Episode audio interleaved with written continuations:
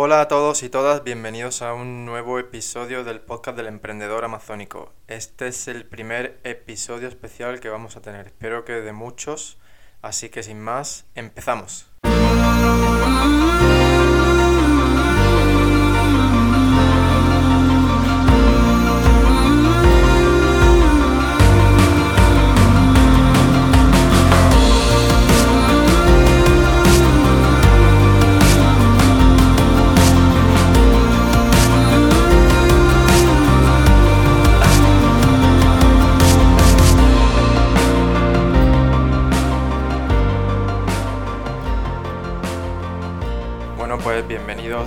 Como ya os decía, el, el episodio de hoy es un episodio especial. No, no voy a seguir con la misma temática que estábamos viendo anteriormente sobre la búsqueda de proveedores, sino que hoy tenemos pues un episodio, un episodio especial en el que vamos a hablar sobre las diferencias, ¿no? Las diferencias entre lo que es eh, crear el, seguir el modelo de marca privada creando una audiencia y seguir el modelo del cash flow exclusivamente. Pero antes de entrar en eso, como ya sabéis y es costumbre en este podcast, os voy a dar una, unas actualizaciones, ¿no? un poco de poneros al día sobre lo que estoy haciendo en, mi marca privada, así como en esta nueva marca que estoy desarrollando, como ya sabéis, para validar este modelo del cash flow. ¿no? Bien, pues como ya os comentaba en el episodio anterior, estoy desarrollando un concurso en mi marca privada, en el Emprendedor Amazónico SL, y bueno, el objetivo de este concurso es eh, aumentar mi lista de correos, es crear una lista de correos de, de gente, de potenciales clientes a los que ofrecer los productos y para que se conviertan también en seguidores del blog, de la página de Facebook, etcétera, gente que esté interesada en el contenido que, ofrecemos a través de esta marca. Además, esta lista de correos también a, aumenta el, el valor de la, de la, marca y de la empresa, por lo tanto. De manera que si en un futuro quisiera, quisiera vender esta empresa, esta marca, pues tendría más valor por el simple hecho de contar con una, con una lista de correos. ¿no? Bien, pues eh, con este concurso ya lo lancé, lo puse en marcha, ya he encontrado los productos para el premio, etcétera, todo eso lo hice antes y ahora pues lo que estoy buscando es una, una empresa para que pueda, a la que yo pueda enviar eh, todos estos productos y, lo, y ellos los agrupen. Como os podréis imaginar, pues los productos del premio son de diferentes vendedores, algunos son de nuestra propia marca, pero el caso es que son de diferentes vendedores. Tenemos que enviarlos a un punto en el que los puedan recibir todos para luego ponerlo en una caja junto con una tarjeta de, de gracia y tal, que se enviará, pues toda esta caja se enviará al ganador o ganadora del concurso. Pues bien, como estos productos puede que sean, hemos decidido comprarlo en Reino Unido, que es donde tenemos la empresa registrada y por lo tanto estamos buscando allí una, una empresa para que reciba todos todos estos productos. ¿Qué más he hecho? Bueno, pues este, esta semana también me he puesto en contacto con los vendedores de estos productos. El objetivo es para, para ver si querían colaborar de alguna manera con el concurso y también pues eh, como poco para darles para darle a conocer que estoy haciendo este concurso y que estoy ofreciendo su producto ¿no? entonces pues yo la verdad es que los correos que le he enviado a estos, estos vendedores no le he dicho, oye, regálame tu producto o oye, comparte este concurso con tu audiencia, etcétera. No, si simplemente el primer email ha sido de, hola, me gusta tu producto, tal, voy a ofrecerlo en este concurso. Eh, este es el enlace por si te interesa, estás dispuesto, te gustaría colaborar con nosotros. Y ya pues a los que han contestado, que no han sido muchos la verdad, pero bueno, Em, pues mm, ya yo sí le he dicho, pues si quieres puedo ofrecer nuestro, tu producto, pero simplemente con que compartas, con que tú compartas este concurso con tu audiencia, con tu lista, es suficiente, ¿no? Eh, la verdad que al pronto, al principio, puedes, puedes estar un poco reticente, ¿no? A, a, mandarle un correo a estas personas que no conoces de nada, de, hablándoles sobre tu concurso, ¿no? No sé, a veces como que nuestro, nuestra respuesta natural es pensar, bueno, ¿y a esta persona qué le importa, no? ¿Qué, ¿qué más le da que yo esté haciendo esto que no lo esté haciendo, no? Pero la realidad es que tú partes de ese punto, ¿sabes? Partimos del, del no, o sea, el no como respuesta ya lo tenemos. Por lo tanto, mm, lo único que puede pasar es que pasemos de un no a un sí. Que te contestan y te dicen que no, pues ya está, estaba igual que estabas, ¿no? No, no hay ningún problema. O sea que pero si te contestan con un sí, con el simple hecho de que ellos compartan con su audiencia, pues ya puedes capturar parte de esa audiencia, ya puedes dar a conocer tu marca a, a esas nuevas personas que antes no sabían de tu existencia. Entonces, con esto quiero deciros que el, con el no siempre partimos. Por lo tanto, no, no hay que tener miedo a, a que, que pueda pensar esa persona de nosotros, de nuestra marca, porque esto es perfectamente normal y natural que tú quieras dar a conocer tu, tu marca, lo que tú haces, ¿no? Tu empresa. Y bueno, pues también eh, otra cosa que he empezado a hacer son anuncios en Facebook, gastando muy poquito, unos 5 euros al día. Y lo que hemos hecho pues ha sido pues el, mismo post que hemos publicado en nuestra página de Facebook, pues le hemos dado al, al boost, al, al botón este de promocionar. Y, y eso es lo único que hemos hecho hasta ahora. La realidad es que los resultados de, este anuncio de Facebook por ahora no han sido no han sido grandiosos, han sido aceptables por así decirlo. Así que lo que voy, lo que tengo pensado hacer ahora es em, cambiar y, usar la herramienta de, de crear anuncios de Facebook. No, no solo la de promocionar un post, sino la de crear un anuncio específico y, utilizarlo, a, ver si a, a, raíz de eso conseguimos mejores, mejores resultados o por lo menos conseguimos más información de qué es lo que funciona y qué es lo que no funciona, ¿no? Así que bueno, mm, bueno, antes de que se me olvide, la parte anterior que he comentado de contactar a los vendedores, tras haberla hecho, pienso que es más interesante si se hace antes siquiera de lanzar o de iniciar tu concurso. Es decir, una vez que hayas elegido los productos que quieras regalar en el concurso, pues empieza a contactar a los vendedores. De manera que puede, mm, así pues, por ejemplo, si te los regalan, pues ya no tienes que comprarlos tú. Em, o por otro lado, puede ser también que alguno de estos vendedores te conteste de una forma que tú no consideras adecuada porque sean muy muy mal educados, muy bordes, etcétera, o, simplemente no tengan ningún interés en ayudarte, ¿no? Pues entonces, no, salvo que estés enamorado de ese producto y creas que tu audiencia lo va a valorar mucho, mi consejo es que busques otro producto similar. Porque la, yo no sé tú, pero yo valoro mucho que, que mi audiencia, que mi público, que mis clientes me confíen en mí y me den su correo como para ofrecerles productos de, otros vendedores que son personas que no cuidan las relaciones, es decir, que son bordes y maleducados así sin más cuando tú no lo has sido con ellos. Entonces, eso también para mí es un aspecto importante a la hora de recomendar a alguien, no solo que su producto sea bueno, sino que ellos como personas, como vendedores, cuiden esas relaciones tanto con sus clientes como con otros eh, compañeros vendedores, ¿no? Al final estamos todos en esto, la mayoría de los que estamos vendiendo online somos pequeños negocios, online y offline, somos pequeños negocios. Y si nos tratamos mal entre nosotros y no creamos una comunidad, que nos ayudemos los unos a los la verdad que, que, poco sentido tiene. Si simplemente estás haciendo esto por el dinero, pues mm, no sé, sigue escuchando si quieres, pero desde luego yo no te quiero escuchándome y no te quiero ni como cliente ni como compañero vendedor. Así que bueno, después de esto pasamos al siguiente punto dentro de lo que estoy haciendo con este concurso, que, que bueno, pues ahora lo que, lo que me toca es promocionar a saco, tanto en redes sociales como incluso en WhatsApp. El problema que tengo con WhatsApp, pues que la mayoría de mis redes de contactos es en español. Sin embargo, a través de esta marca nosotros nos comunicamos en inglés.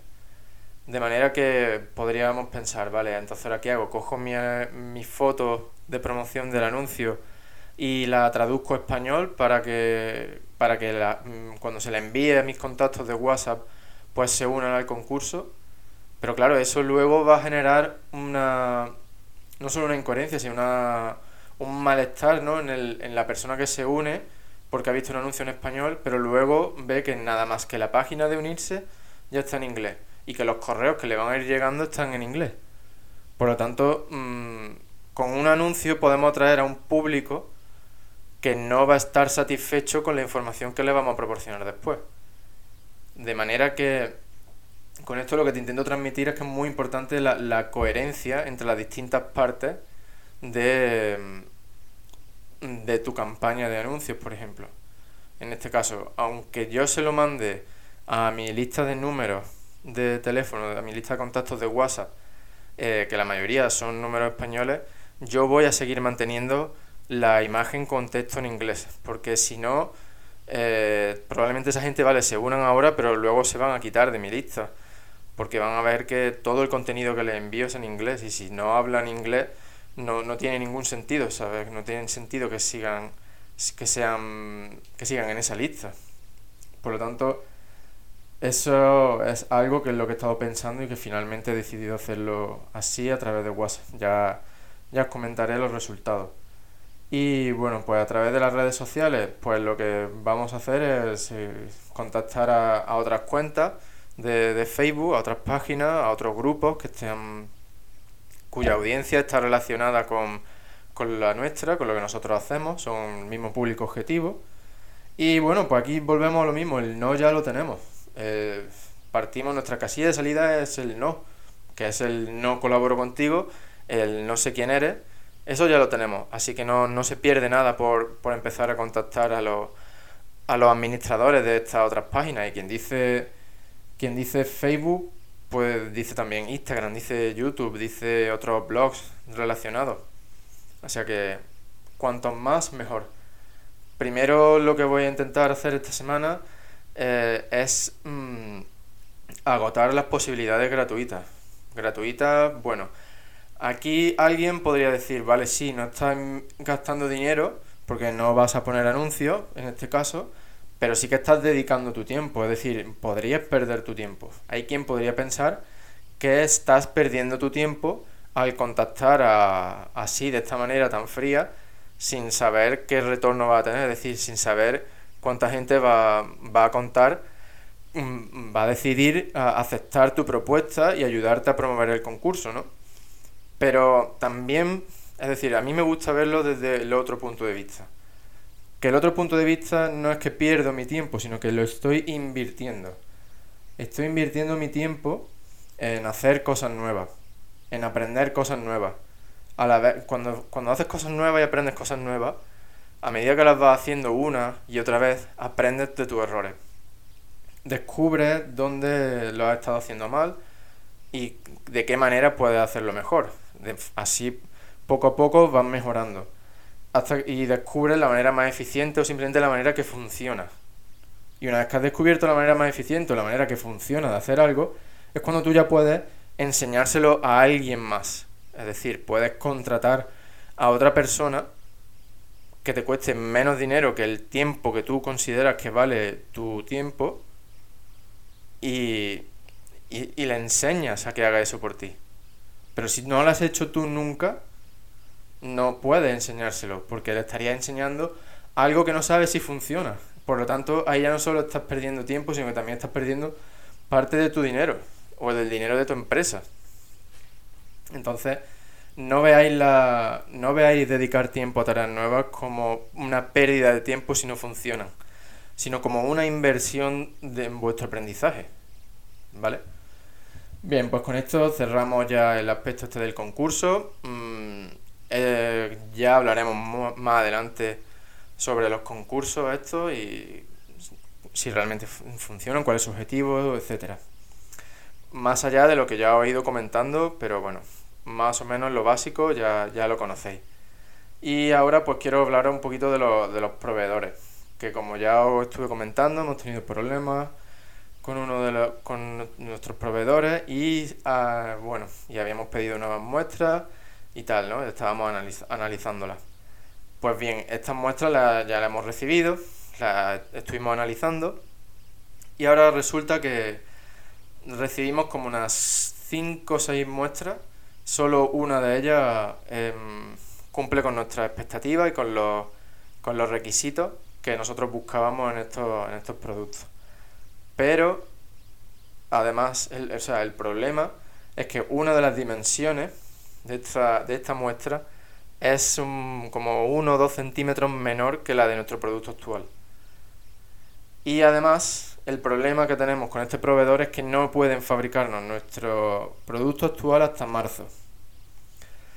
Así que ahora me encuentro en una situación en la que o, o acepto que me voy a quedar sin inventario hasta febrero o marzo, porque tengo otro proveedor que podría fabricarme en febrero, aparte de este que podría hacerlo en marzo, o empiezo a vender este producto de este nuevo proveedor que es, tiene una dimensión un poco más pequeña que el mío.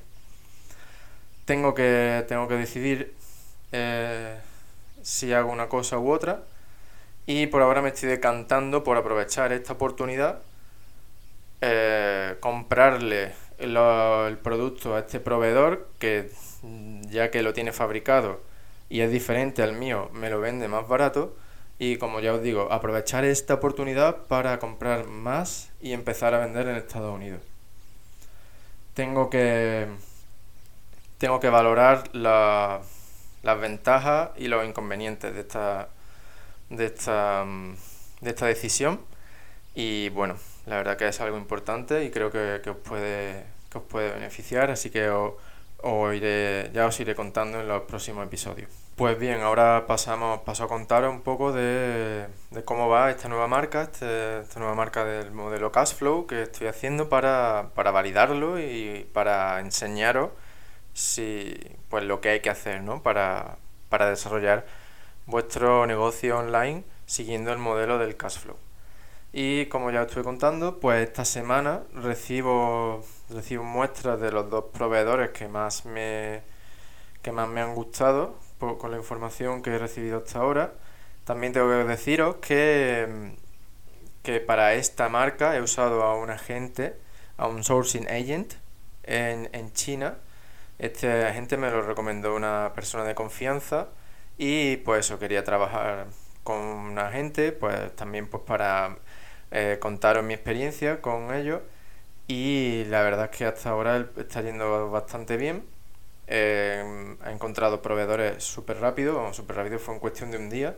En cuestión de un día ya había encontrado proveedores para tres productos diferentes. Al final solo voy a lanzar uno de estos productos.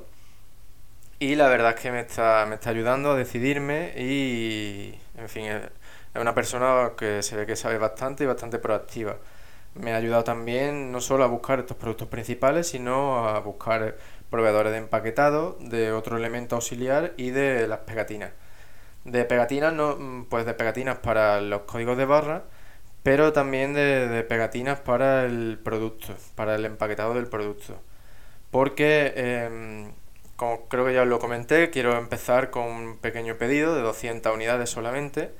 Mm, normalmente te dan eh, precios para pedidos de 500 o 1000 unidades como mínimo pero gracias a la ayuda de este agente pues hemos conseguido que me mantengan el precio por unidad como si hiciera un pedido de 1000 unidades, pero haciendo un pedido de 200 unidades. Entonces lo que sí que voy a hacer es recibir esas 200 unidades aquí en, en mi casa y pues bueno, las voy a empaquetar yo. Por lo tanto necesito ponerle la pegatina con el logo y el nombre de la marca a las cajas de los productos. Bueno, eh, puede que te estés planteando por qué, si toda la gracia de este negocio FBA es no tocar el producto, enviarlo a Amazon, que ellos se encarguen de toda la logística, etcétera, ¿por qué estoy, no lo estoy haciendo así esta vez? Pues bien, la verdad es que son varios motivos. Por un lado, en este, con esta marca quiero hacerlo todo súper rápido, entonces quería ahorrar tiempo y costes. Eso, para ahorrar costes, he tenido que hacer un pedido más pequeño, por lo tanto, no he podido meterme en que el fabricante se encargue del empaquetado porque ahí sí que no estaban dispuestos a bajar de las mil unidades. Así que la solución más rápida era enviar enviarme las unidades a mi casa y buscar un proveedor de empaquetado por separado que sí estuviera dispuesto a, a fabricarme solo 200 unidades a un precio dentro de mis límites. Por otro lado, también me sirve el hecho de recibir la unidad aquí en mi casa también me sirve para comprobar yo la calidad. Es mejor que la compruebe yo en un pedido pequeño de 200 unidades a que, a que pidan 1000 y, y vengan defectuosas o, o, incluso contrate a otra empresa para que se encargue del análisis para hacer los controles de calidad. Que esa habría sido otra opción, pero como ya os digo, quiero hacer las cosas rápidas y, mm, y en el menor tiempo posible. Entonces, esta vez no voy a usar a empresas de, de control de calidad, que ya la he usado para mi, para mi otra marca privada, pero como yo digo, esta vez prefiero recibirlo yo. Este producto, el fabricante me da una, una garantía de un año, así que en el caso de que haya algún producto defectuoso, sé que van a responder. Porque además se hace, se hace todo por contrato, que ya os hablaré del tema de, de los contratos. Entonces, bueno, ahora pues con esta marca lo que estoy haciendo mientras espero recibir las muestras es finalizar mi investigación de mercado para con la información que, que recopile poder crear el listing del producto, hacer las imágenes, coger ideas de qué imágenes tengo que hacer o qué texto tengo que añadir a esas imágenes. Y también me va a servir esta información para las tarjetitas que voy a incluir en la caja del producto. Y bueno, pues además de eso, tengo planes para hacer una, una, pequeña web muy muy simple de una sola página con el único objetivo de tener presencia online y para que eh, mis clientes puedan dejar su, su email, es decir, para capturar emails. Aún no he pensado en, qué voy a ofrecerles, más allá de un descuento en una segunda compra, para que la gente me deje su email. Pero una vez que ya lo tenga claro, os lo, os lo, contaré aquí en el podcast. Bueno, pues ya con esto doy por terminada mi, la primera parte de este podcast, en el que, de este episodio, en el que os, cuento las la últimas novedades, la actualidad sobre mis dos marcas privadas actuales. Y ahora sí, pues pasamos al episodio de hoy, al episodio especial de hoy, el episodio número 12, en el que, pues bien, como ya os comentaba, al principio, quiero aclarar un poco más las diferencias que existen entre el modelo Cashflow y la creación de marcas privadas con audiencia, en el que, em, en el que no trabajamos por crear una base de seguidores mm, de nuestra marca, ¿no? Pues bien, con estos dos son los dos modelos de negocios principales que puedes hacer usando aprovechándote de la logística de Amazon, aprovechándote del, del FBA.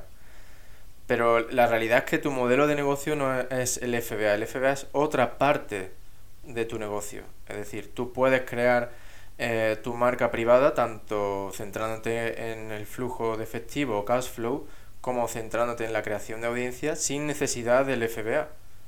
Pues digamos que sería como el modelo tradicional, ¿no? Tú creas tu página web, empieza a promocionar tus productos de una u otra forma y, y creas una tienda online y, así pues llevas tráfico a tu tienda e intentas convertir al máximo porcentaje de ese tráfico en, en, en clientes.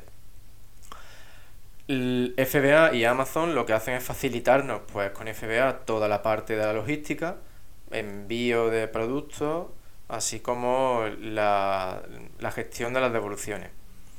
Y el lanzamiento a través de Amazon simplemente, pues como ya sabréis, es porque es el portal online con mayor número de visitas. Es el portal eh, online eh, de, de, venta de productos con más tráfico de todo el mundo. Por lo tanto, tiene mucho sentido que queramos empezar a ofrecer nuestra marca en, en esa página, ¿no? en amazon.com.es o en la que decidáis. Entonces, como se puede concluir de esto es que estos dos modelos, tanto el de cash flow como el de creación de audiencia, eh, siguen mm, prácticamente los mismos pasos, las mismas fases de, de lo que del proceso de creación de negocios online, de creación de, de marcas, de productos físicos online. Sin embargo, yo creo que hay alguna, que hay algunas diferencias en la, en la fase de la búsqueda de productos. Por ejemplo, si tú te decantas por la creación de una audiencia, tú tienes que o bien saber eh, antes de meterte en un mercado tienes que bien, o bien saber de qué va ese mercado, o te tienes que poner a investigar mucho sobre ello. Porque mm, tienes que generar contenido. Entonces tienes tu principal objetivo es descubrir qué problemas tienen las personas de ese mercado y ofrecerles soluciones. Es decir, aquí no vamos en el modelo de creación, en el modelo de la creación de audiencia, no vamos tras un producto que tiene demanda, sino que vamos tras un mercado, tras un nicho, tras las personas que conforman ese mercado y ver qué necesidades tienen, qué les interesa. Por ejemplo, imaginaos que, os gusta la, música y en concreto pues la, la guitarra española. Pues entonces vuestro mercado son gente que le gusta tocar la guitarra española. Entonces tenéis que ver qué necesidades son las que tienen y ofrecerles soluciones, no solo en forma de producto, sino también en forma de contenido. Sin embargo, si tu modelo, el modelo que estás siguiendo es el del cash flow, a ti lo único que te interesa es que el producto tenga demanda. Ya está. No, no, no te interesa eh, saber mucho más allá del mercado, más allá de, de, qué es lo que quieren. Y para eso no necesitas saber mucho sobre tu, tus clientes, porque tú lo que quieres es que el producto se venda y que se venda en Amazon. Esa es una, la principal diferencia. Por otro lado, en, siguiendo esta misma línea, si queremos crear una audiencia, las ventas del producto en Amazon no son un factor crítico a tener en cuenta. Siempre y cuando pues tú creas que el mercado tras el que vas, creas, tengas datos de que el mercado en el que te quieres meter pues eh, tiene demanda de producto, es decir, pues, vas a poder monetizar ese contenido que tú tienes que generar a través de tu página web y de tus redes sociales. Es decir, tampoco tiene sentido que tú te pongas, que tengas pasión por un mercado, pero si resulta que ese mercado no está dispuesto a gastarse ni un céntimo, pues por muy buen contenido que tú generes, no vas a conseguir monetizarlo. Por lo tanto, es importante que aunque las ventas en Amazon no sean críticas, no sean un factor crítico para decidir si te metes en un mercado o no, pero sí que tengas datos de que, de que esas personas ya se están gastando el dinero, ¿sabes? En otros productos, pues no tienen ni por qué ser productos físicos a priori, sino que también pueden ser productos, productos digitales. Otro aspecto que no es muy importante cuando estás creando tu. cuando estás siguiendo el modelo de la creación de audiencia, es el, volumen de, búsqueda de la palabra clave principal para los productos que usa esa audiencia. Como ya os comentaba en otro episodio, es, eh, es muy importante, fundamental, que el volumen de búsqueda de la palabra clave principal sea muy superior al volumen de ventas para esa misma palabra clave en Amazon. ¿Por qué decía esto? Pues Simplemente porque si no sucede esto y el volumen de, de búsqueda es muy cercano al volumen de venta o incluso inferior, lo que significa es que los vendedores de ese producto están llevando el tráfico desde fuentes externas, pues a través de, su página web, a través del blog, de, Facebook, anuncios en Instagram, lo que sea. Sin, entonces, si tú estás creando tu audiencia, a ti mm, no te importa no te importa que, esta sea la situación de tu mercado, porque la realidad es que este es tu objetivo. Tu objetivo es crear una audiencia fiel a tu marca, de manera que cuando tú mandes un correo diciéndole, anunciándole que vas a lanzar un producto nuevo, pues ellos vayan y lo compren siguiendo el enlace que hay en tu correo. De manera que eso sería una fuente externa. Es decir, son personas, son tus seguidores que tú los estás llevando a Amazon, pero esos seguidores no han realizado la búsqueda en Amazon del producto. Por lo tanto, no es un factor crítico que el volumen de búsqueda de la palabra clave sea muy similar o incluso inferior al volumen de ventas. Sin embargo, con el otro modelo, el del cash flow, sí que es un factor crítico, porque tú no vas a trabajar en esas fuentes externas en las que sí trabajan los que están siguiendo el modelo de creación de audiencia. Por lo tanto, tienes que seguir considerando el volumen de búsqueda frente al volumen de venta. Otro, otro aspecto importante de la, de la creación de audiencia es que en el mismo instante en que tengas claro el mercado en el que te vas a meter, tienes que empezar a pensar en el contenido. Es decir, tienes que irte a internet o hablar con personas que pertenezcan a ese mercado y empezar a recabar información. Información sobre pues los problemas que tienen, que les gusta, que no les gusta, es decir, mucha información para generar contenido a través de esa, ya que el contenido va a ser tu, tu gancho, va a ser tu manera de atraer a ese público y de darte a conocer. Sin embargo, mm, si sigue el modelo del cash flow, tú en el momento que ya decides qué producto vas a vender, yo pienso que debes de empezar a buscar otros productos a vender. Ahora, en un momento, explicaré por qué esta necesidad de la búsqueda constante de productos que vender, ¿no? Y el principal problema es que si un producto tiene demanda, que es lo que estamos buscando en el modelo del cash flow, lo más normal es que traiga más vendedores como tú, ¿no? Igual que tú has ido tras ese producto, pues otra persona puede pensar lo mismo. Este producto tiene demanda, yo quiero ir a venderlo. Y así, pues al final, lo más lógico es que los precios vayan cayendo, porque todo el mundo estaría vendiendo lo mismo. Y la única manera de competir sería mm, bajando los precios. Es la única manera que tienes de competir con alguien que tiene, que tiene más opiniones que tú, por ejemplo, o, mejores opiniones, pues tienes que bajar el precio. Eh, entonces, o te diferencias claramente de tus competidores, o, o tienes que terminar bajando el precio.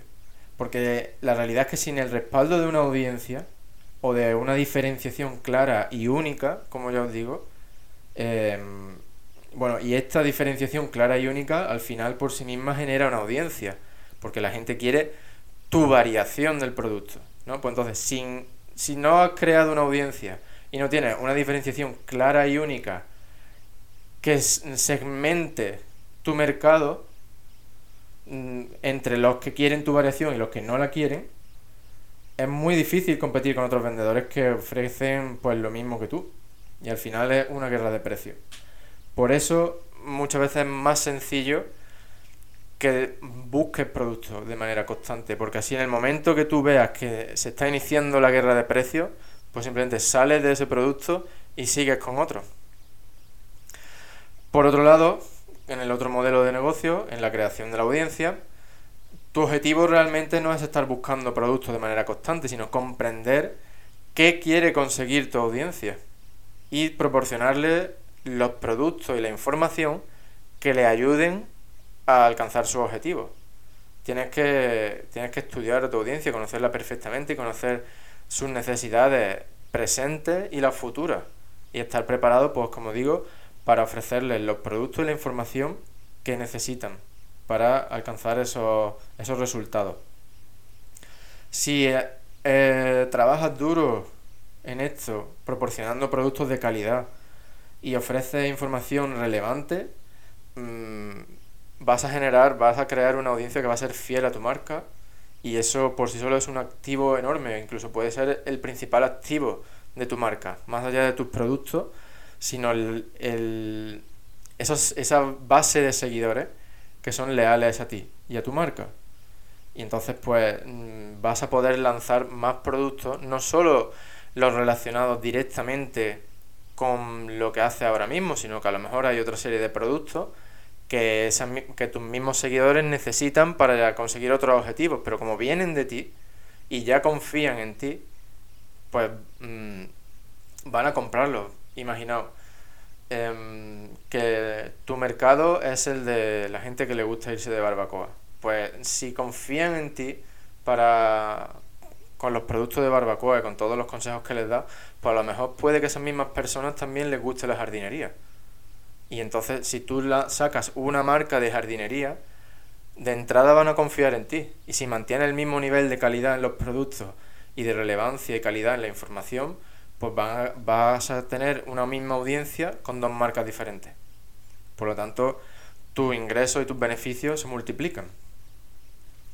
Entonces, Quiero que, veáis bien, que entendáis bien la diferencia entre los dos modelos, para que así antes de, decidiros por uno o por otro, o sea, que, lo hagáis conscientemente y sabiendo los pros y los contras de cada uno de estos dos, de estos dos modelos de negocio. Ah, entonces, sí, antes de terminar el episodio de hoy, quiero aclarar una serie de puntos. Y es que, como ya os he dicho, ambos modelos usan FBA. Que, como ya sabéis, es enviar el inventario a los almacenes de Amazon. Y Amazon se encarga de la gestión del inventario, del envío de los, productos que se vendan, así como de la gestión de las devoluciones. Por eso tú tienes que pagarle una, una tasa a Amazon, como es lógico, porque te están evitando que tú tengas que alquilar un almacén, así como de preocuparte por lo, de preparar envíos, de, de recibir esas devoluciones, etcétera. Otro aspecto muy importante y que comparten ambos modelos de negocio es la creación de listas de email. Ya me habéis oído hablar mucho sobre la creación de las listas de email y es porque es un aspecto fundamental y crítico para, para vuestra empresa, tanto para el valor de vuestra empresa como para su funcionamiento. Es decir, tú necesitas esa lista de correos para lanzar nuevos productos, tanto si hace el modelo del cash flow como si hace el modelo de creación de la audiencia. Pero además el modelo de creación de audiencia necesita esos correos para comunicarte con, tu, con tus seguidores, ¿no? Por lo tanto, es muy importante que desde el inicio se esté trabajando en la creación de una lista de correos. Ya hablaremos más adelante en otro episodio Em, cómo podemos conseguir distintas formas de conseguir los correos de nuestro público objetivo, ¿no? Y bueno, pues para terminar, os voy a dar mi, opinión sobre estos dos modelos para un poco tratar de, ayudaros en la, en la, toma de decisión de si seguís por el modelo de creación de audiencia o por el modelo del, del cash flow, ¿no?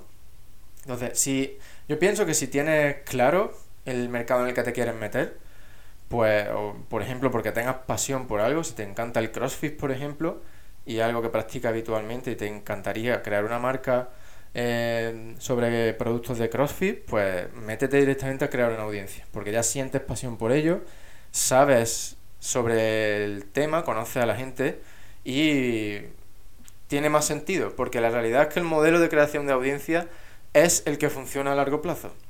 El modelo del cash flow tienes que estar constantemente buscando nuevos productos. Y si bien es más sencillo, también es cierto que es más sencillo que salga mm, del negocio, por lo que hemos comentado antes. Por otro lado, también puede ser que sea una persona a la que se le da bien crear audiencia, o incluso puede que ya tengas una. O sea, era una persona a la que no le importa que ya de por sí escribe en un blog o mm, que le gusta publicar en redes sociales que no le importa compartir aspectos de su vida, pues definitivamente métete a crear una audiencia. Por otro lado, mm, si estás indeciso, si quieres probar este mundo de los negocios online o no tienes claras tus habilidades para crear audiencia, que esto es algo que yo os enseñaré en futuros episodios del podcast, eh, pues nada, decántate, métete en el modelo del, del cash flow porque, bueno, tú piensas que, que del modelo del cash flow siempre puedes derivar a la creación de una audiencia. Lo único que tienes que empezar es trabajar en ofrecer contenido. Por lo tanto, eh, si no lo tienes claro, empieza con el modelo del cash flow, aprende los aspectos básicos de, de cómo funciona la creación de los negocios online, la creación de marcas de productos físicos online, y así no te distraes con la parte de creación de una audiencia. Bien, pues bien, con esto ya terminamos el episodio de hoy. Si aún os quedan cualquier duda o tenéis sugerencias, por favor, mandadme vuestros correos a preguntas.podcast.elemprendedoramazónico.com Dejadme, dejadme vuestros comentarios sobre el episodio de hoy. Mm, por ejemplo, si te ha gustado, dime si te ha gustado o no este especial. Si quieres que haya más especiales o si por el contrario te gustan más, pues la estructura más ordenada que hemos ido siguiendo hasta ahora. Y finalmente quiero pedirte un muy rápido favor. He creado una cortísima, una brevísima encuesta que básicamente me va a ayudar a crear el contenido que tú quieres recibir. Así que te pido por favor que dediques dos minutitos de tu día a, ayudarme con esta encuesta. He dejado el enlace en las notas del episodio de, hoy, de este episodio número 12, y, por favor eh, mándaselo también a quien tú consideres que pueda, que pueda interesarle el contenido que estamos aquí compartiendo en este podcast. Y bueno, pues con esto terminamos. Ya sabes que tienes todo mi apoyo, que cualquier duda puedes preguntarme, puedes darme tus comentarios a través de cualquiera de los canales en los que estoy disponible. Y nada, ya sabes que simplemente con escucharme no es suficiente, que la vida se hace caminando y que pasito a pasito es como se llega al final del camino. Mucho ánimo, mucha fuerza y muchas gracias por estar ahí escuchando y hacer todo esto posible.